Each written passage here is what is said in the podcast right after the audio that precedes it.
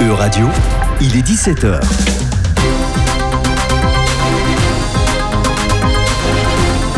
E-Radio, animons l'Europe.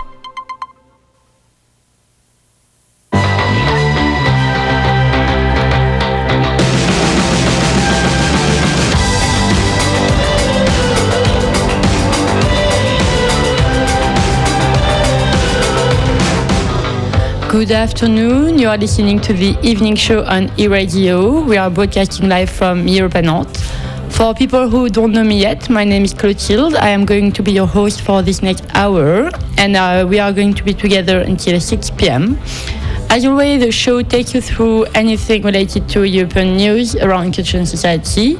Uh, we will also have a special guest in our studio for talks on ongoing projects and the resonance they may have in Europe. And we will have a fine selection of tunes from our musical catalog. Expect different languages around blues, hip hop, pop, folk, and funk. As you have listened to us enough, you know that I like to open the show with my favorite track of the selection. Let's hear Je suis le bébé of Naked Roommate.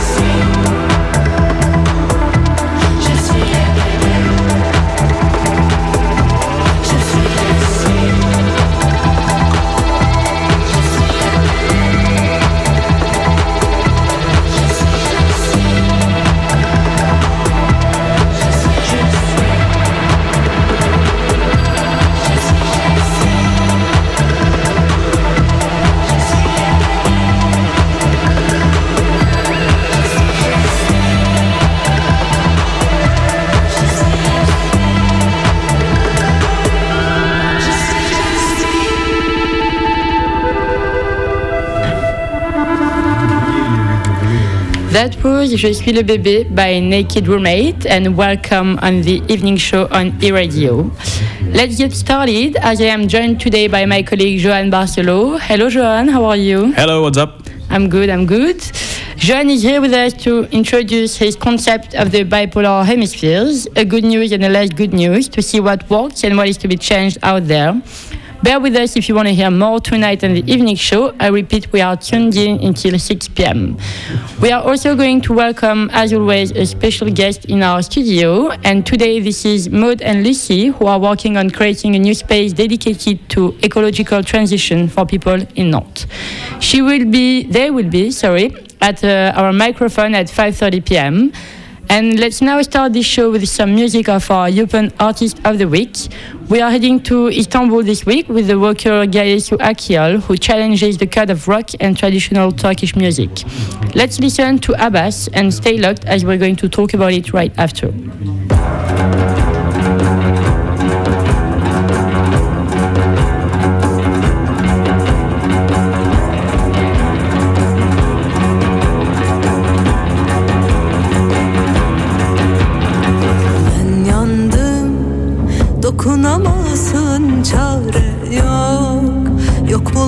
Bulamazsın sen yandın. Tutunamazsın geç oldum Ölüme doydun Biz yandık Küle kul olduk Kavrulduk. Ateşe doyduk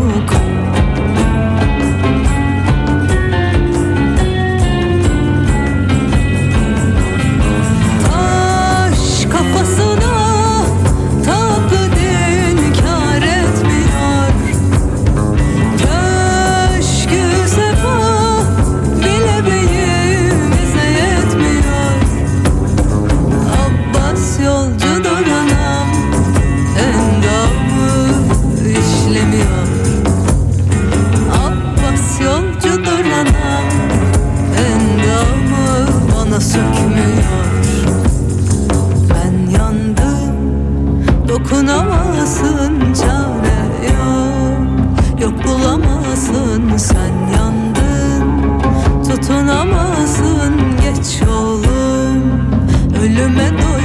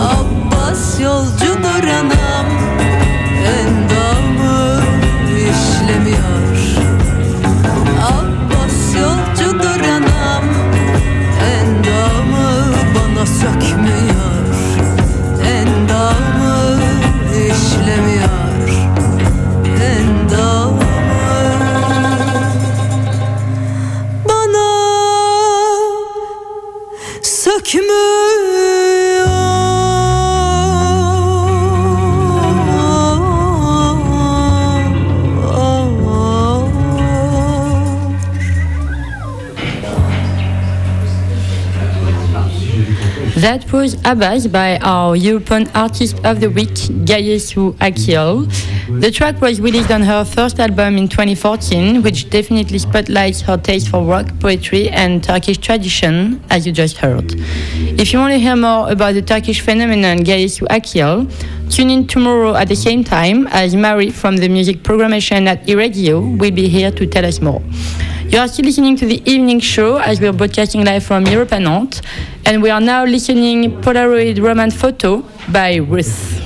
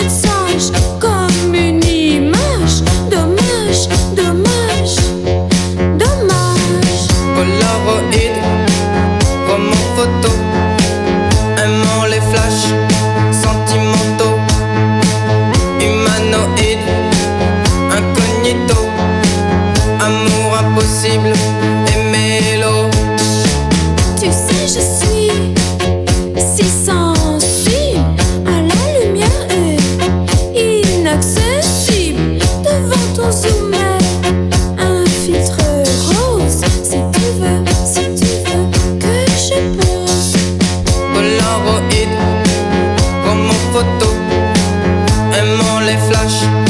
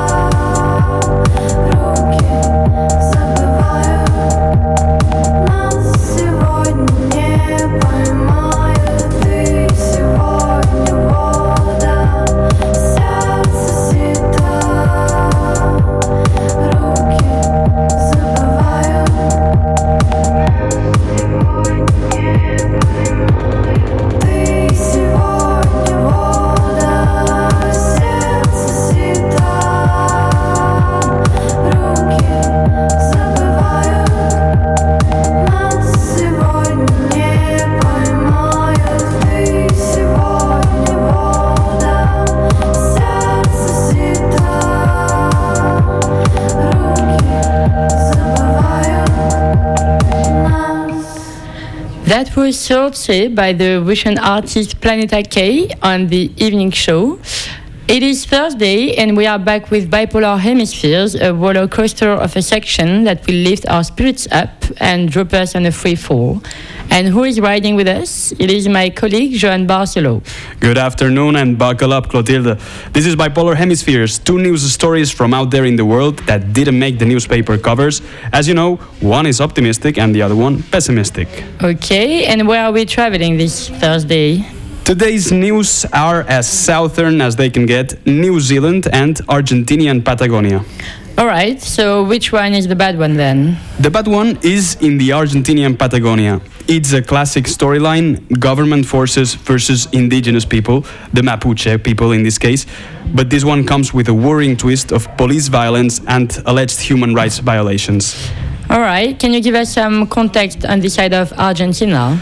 Yes, so for starters, it's good to know that today's Argentina's population is mostly European descendant, mostly white. Together with Brazil and Uruguay, it is one of the countries in South America with the fewest proportion of descendants from the original peoples. However, there are still many indigenous communities in Argentina. In fact, close to 2,000 are registered, spreading mostly in the north, along the border with Bolivia and Paraguay, and also in the southwest, where the Mapuche actually live. Their territory spills over to the Chilean Patagonia and has shrunk for centuries as settlers arrived searching for fertile past- pastures. Today, the Mapuche are the biggest indigenous people in Argentina. Their relation to the government hasn't been particularly friendly, with struggles for cultural recognition and economic rights. So where is the reason for the fight now then? So, since 2017, the Mapuche have been occupying around 40 hectares of public and private land in Villa Mascardi. They claim it's rightfully theirs as it used to belong to their ancestors. The Argentinian government, however, doesn't quite buy this argument. So the tension, as I said, exploded in October. Mapuche set on fire a police post and settlers protested against indigenous so-called terrorism. Last week, a whole police force of 250 men was deployed to evict them following a federal justice order. They did not come with flowers either. Water cannons, tear gas, or defense balls launchers would have been used allegedly. Okay, that sounds tough. And you spoke as well about human rights violations. Well, yes, these are the terms indeed used uh, by some of the human rights associations that have been covering the case. They condemned the methods used by federal forces and the detention of seven Mapuche women. This also created discontent inside the government. The Minister for Women, Gender and Diversity, Elizabeth Gomez, resigned as she said that the government actions had crossed a red line. Some days after, yesterday, the Argentinian president Alberto Fernandez did meet with the Mapuche leaders to start some conversations, but we'll have to see how the conflict evolves. Okay, thank you very much, uh, Joanne, for this news. You are back after for a more positive one, hopefully. You are all still listening to the evening show, and we are staying overseas for the next track as we are listening the Mexican Institute of Sound. Let's hear La Balada de la Aspireña.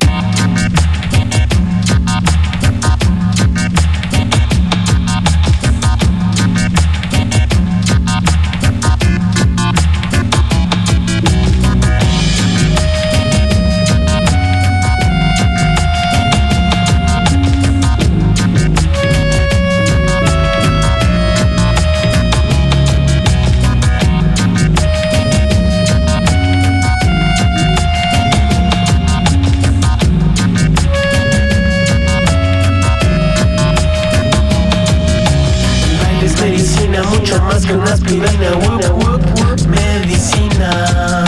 Debajo de tu casa en el oxo todos hacen clandestina. ¿Cuántas horas has gastado por estar buscando whoop, whoop, nicotina? Sale, sale casa para enfrentar este mundo. Whoop,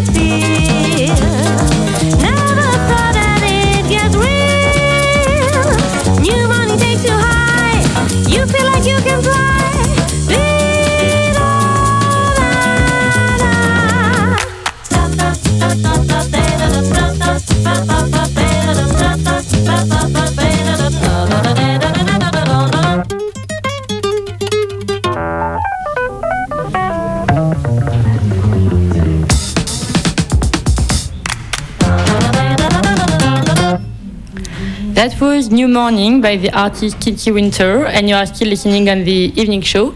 It is 5.30 and uh, our special guests are in the studio. We are here with uh, Maud Lacorte and Lucie Charrier from the association Génération Tardigarde, which is based in Nantes. And they are trying to create a community place of ecological transition. So we are now going to switch in French for this interview. Bonjour Maud, bonjour Lucie, comment allez-vous Bonjour, ça va très bien et toi Bonjour Clotilde, merci beaucoup en tout cas de nous accueillir euh, aujourd'hui. Mais merci à vous d'être euh, avec nous. Donc pour donner un peu de contexte à nos auditeurs, la ville de Nantes a lancé un appel à projet pour redonner vie à un ancien presbytère inoccupé depuis 6 ans dans le quartier de Doulon. Vous participez donc à cet appel à projet avec votre association qui s'appelle Génération Tardigrade.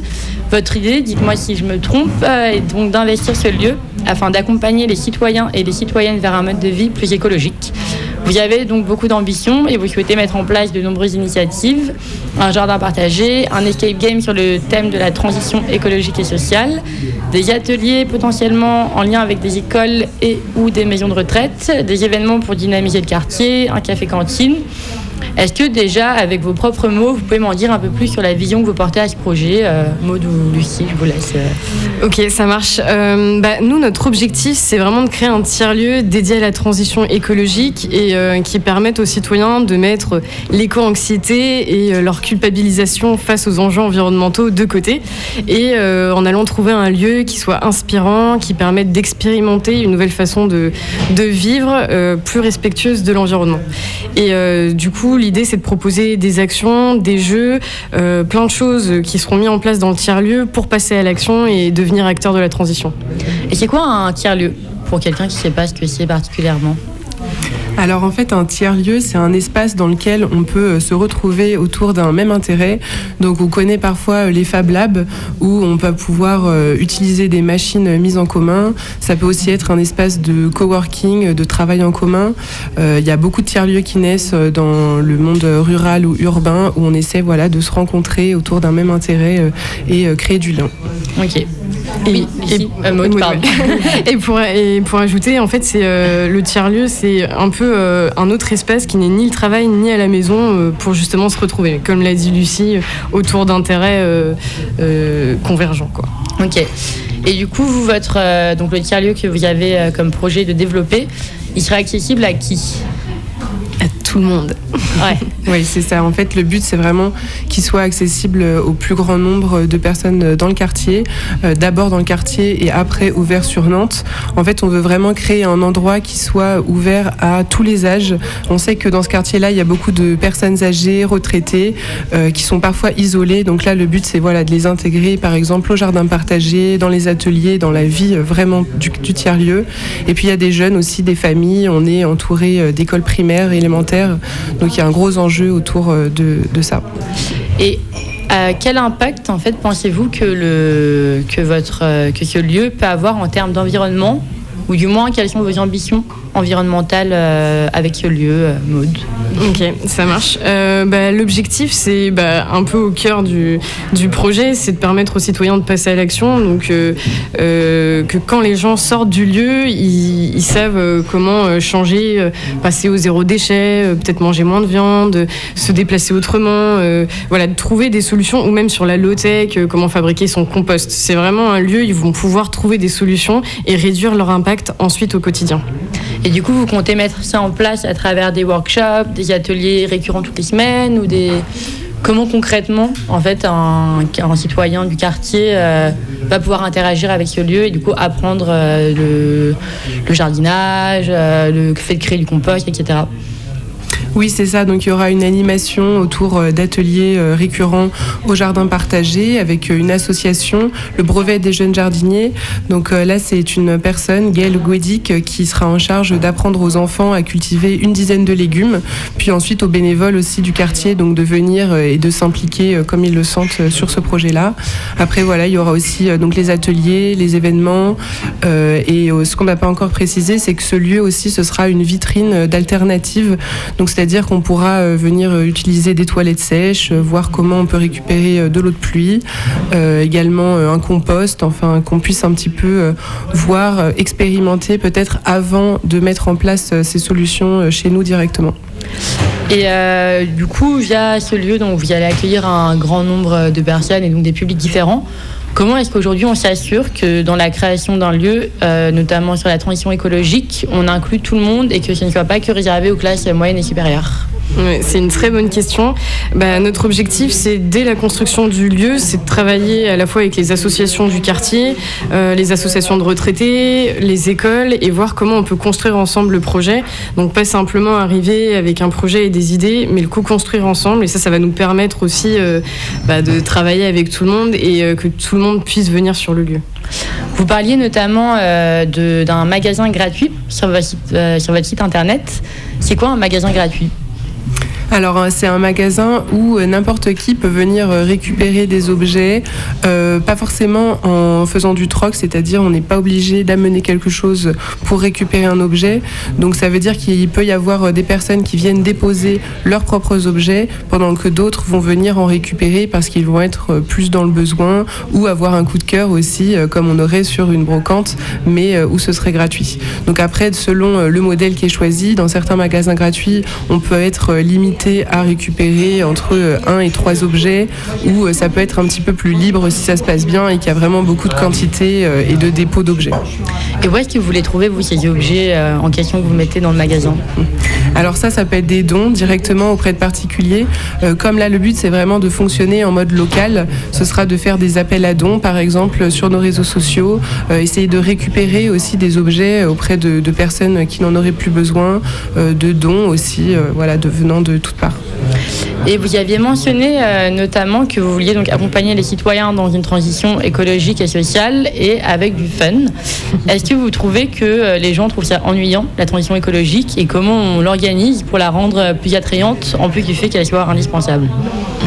Bah, le problème, c'est que euh, souvent, on a l'impression de voir la transition écologique comme euh, euh, bah, des gens qui vont finir dans, une grotte avec des bougies. Et justement, c'est dire que c'est une autre façon de vivre, que c'est possible et que ça peut être sympa. Et parfois, en fait, ça fait peur aux gens, cette transition. Ils ont l'impression que bah, consommer moins ou vivre avec moins de choses, moins d'énergie, ça va être forcément négatif. Alors que nous, on veut montrer qu'on peut créer du lien, que ça peut être différent, vivre avec moins mais mieux. Ça, c'est l'objectif. Et, et c'est pour ça aussi, en fait, on veut rendre un peu bah, sexy un peu la transition écologique. Et, euh, et notamment à travers l'escape game, euh, c'est de montrer qu'on peut sensibiliser les gens aussi euh, sans, sans que ce soit stressant en fait. Donc euh, en disant bah, c'est possible euh, de bien comprendre les choses avec un peu de fun, euh, de faire appel aussi à d'autres euh, associations qui pourraient euh, venir intervenir, euh, type la fresque du climat, la fresque des déchets, euh, atelier d'automne, euh, travailler aussi. Enfin là je m'égare un peu. Et vous parliez aussi du coup d'organiser des événements pour un peu dynamiser le quartier. Est-ce que vous avez déjà des idées de qu'est-ce que vous voulez organiser comme événement qui pourrait sensibiliser le public et justement tout en rendant la chose plus accessible et plus fun, du coup, encore une fois? Euh, oui, oui, tout à fait. Donc, euh, on a pensé par exemple à des fêtes euh, justement sur certaines thématiques. Ça pourrait être fête de l'agriculture, fête de l'énergie autour de certaines thématiques, ou aussi des marchés, par exemple, marché de produits locaux, marché de Noël avec des artisans locaux. Voilà, c'est assez varié. Ça pourrait être aussi musical, donc avec des artistes locaux. On n'entend pas parler que d'écologie. C'est aussi un endroit où on veut créer du lien, du lien social, donc à travers euh, la musique, la danse, euh, voilà, tout ce qui peut euh, rapprocher les gens. Et du coup, la création de tiers-lieux communautaires et associatifs dans une démarche donc écologique et sociale, c'est quelque chose qui n'est pas du tout nouveau. En fait, on en voit beaucoup dans les pays scandinaves ou dans les grandes villes telles que Berlin ou Londres. Est-ce que vous, vous avez été inspiré de d'autres projets pour monter celui-là? Et si oui, euh, par euh, quoi Euh, alors euh, oui, on pense, on peut penser par exemple euh, au Wattinis à Nantes, euh, à la recyclerie euh, sur Paris. Après, il y a euh, aussi les bascules euh, qui sont d'autres tiers-lieux. Donc on s'inspire un peu de, de tout ça. Et, euh, et je pense qu'en fait, il faut en avoir le plus possible dans toutes les villes, dans tous les quartiers, euh, pour réinventer aussi la ville. Je sais pas si tu veux rajouter. Oui, oui, oui, je suis d'accord. Et c'est vrai que quand on voit, par exemple, dans un quartier euh, comme au Vieux-Doulon, ou même parfois dans des espaces un peu plus ruraux, il n'y a plus vraiment d'endroits pour se retrouver où euh, les gens puissent vraiment passer un moment ensemble sans forcément consommer, euh, mais vraiment juste se rencontrer, passer un bon moment. C'est des endroits qui ont disparu ou alors qui ra- rassemblent une certaine partie de la population, mais qui n'est pas ouverte à tous. Donc il y a un gros enjeu comme ça de d'essayer d'avoir un même endroit où des familles, des âgés, des moins âgés, euh, voilà plusieurs milieux différents puissent se rencontrer et passer un bon moment. Merci beaucoup, euh, Maud Lacorte et Lucie Charrier. Je le répète, vous faites partie de l'association Génération Tardigrade et vous participez à l'appel à projet de la ville de Nantes pour redonner vie à l'ancien presbytère situé dans le quartier de Boulon. Les Nantais ont jusqu'au jeudi 20 octobre pour voter pour leur projet préféré sur le site Dialogue, Citoyen de la métropole de Nantes. Merci encore, Maud et Lucie. Passez une très bonne soirée. Merci, Merci Clotilde. À bientôt. And uh, we are back to speaking English as you are still listening to the evening show. We will have a musical break before Johan comes back to continue the bipolar hemisphere. Let's listen to Cambodge by Centre du Monde.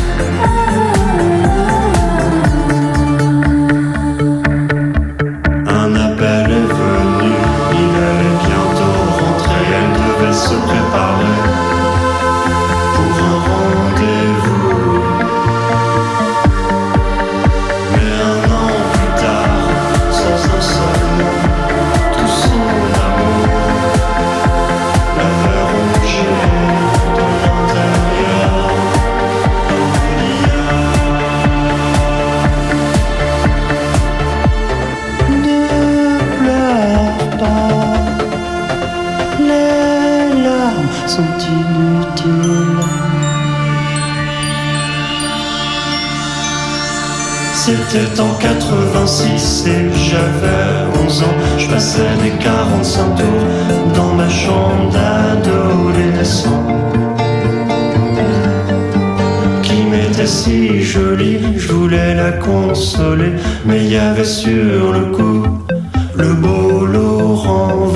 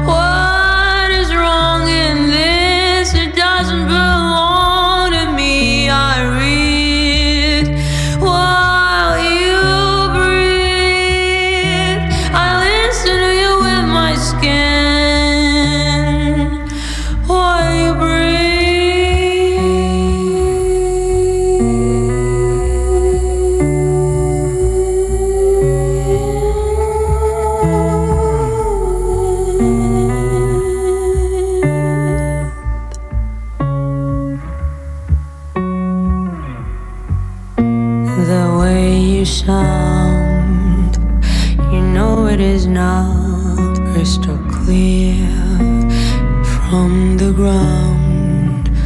Your roots I've left, then comes your fear.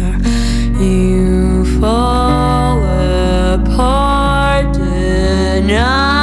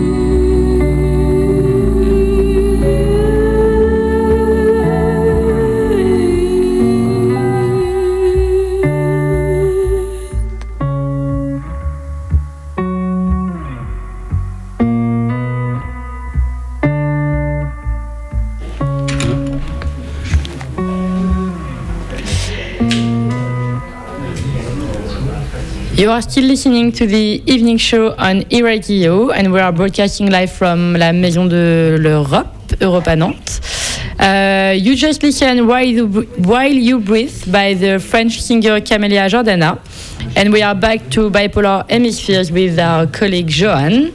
Uh, you told us earlier about the violent conflict between Argentinian police and the Mapuche people.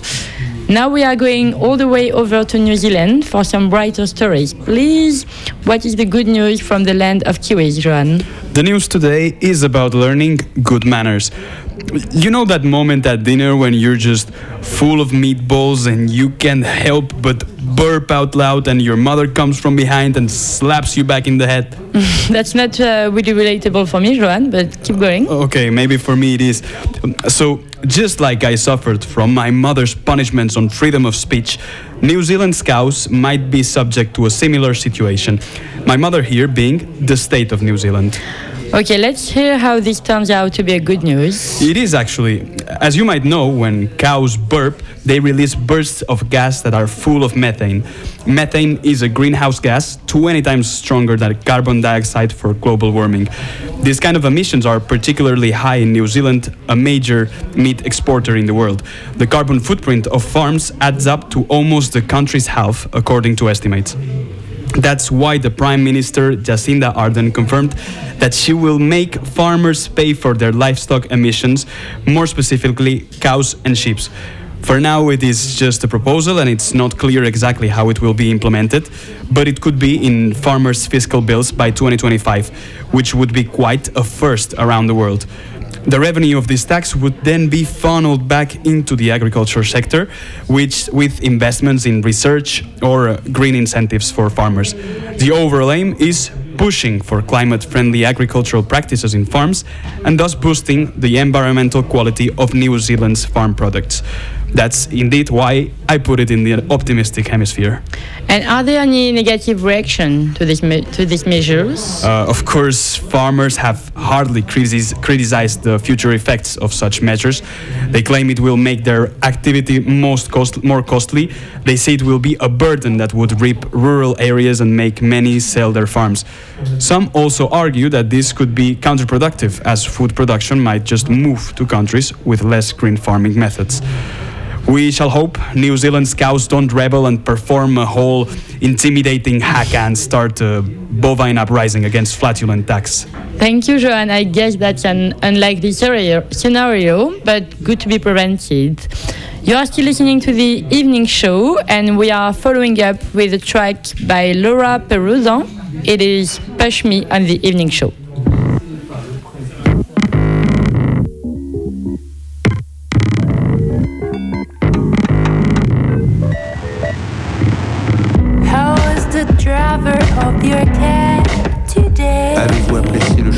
Aujourd'hui Are you satisfied? How was the service of your lunch today? Êtes-vous satisfait de la qualité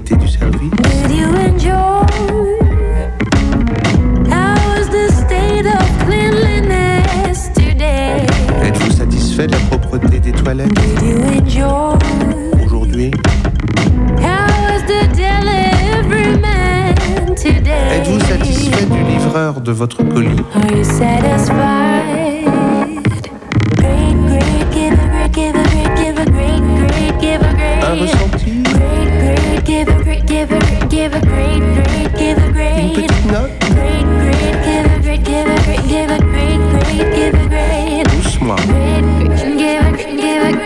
Great,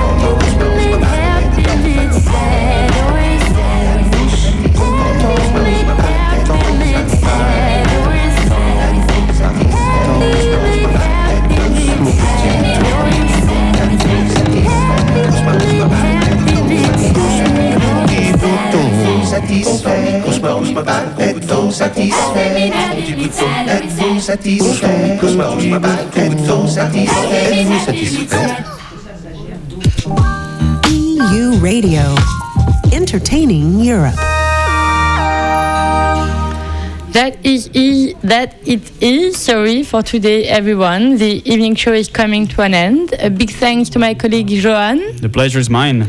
And a big thanks to our sound director Leo. We are back tomorrow at 5 p.m. on Iradio, and this time we will welcome Marie from the music programmation on Iradio to hear more about our European Artist of the Week. And it is also the last day of uh, our journalist Tanya in our studio. So she will be with us to introduce the news of the day, and we will also have the Buba Maïsé as guest. That is the end of the evening show on E-Radio, and I'm leaving you with one last track, Bleu Turquoise by Dimanche. Tune in tomorrow and have a great evening.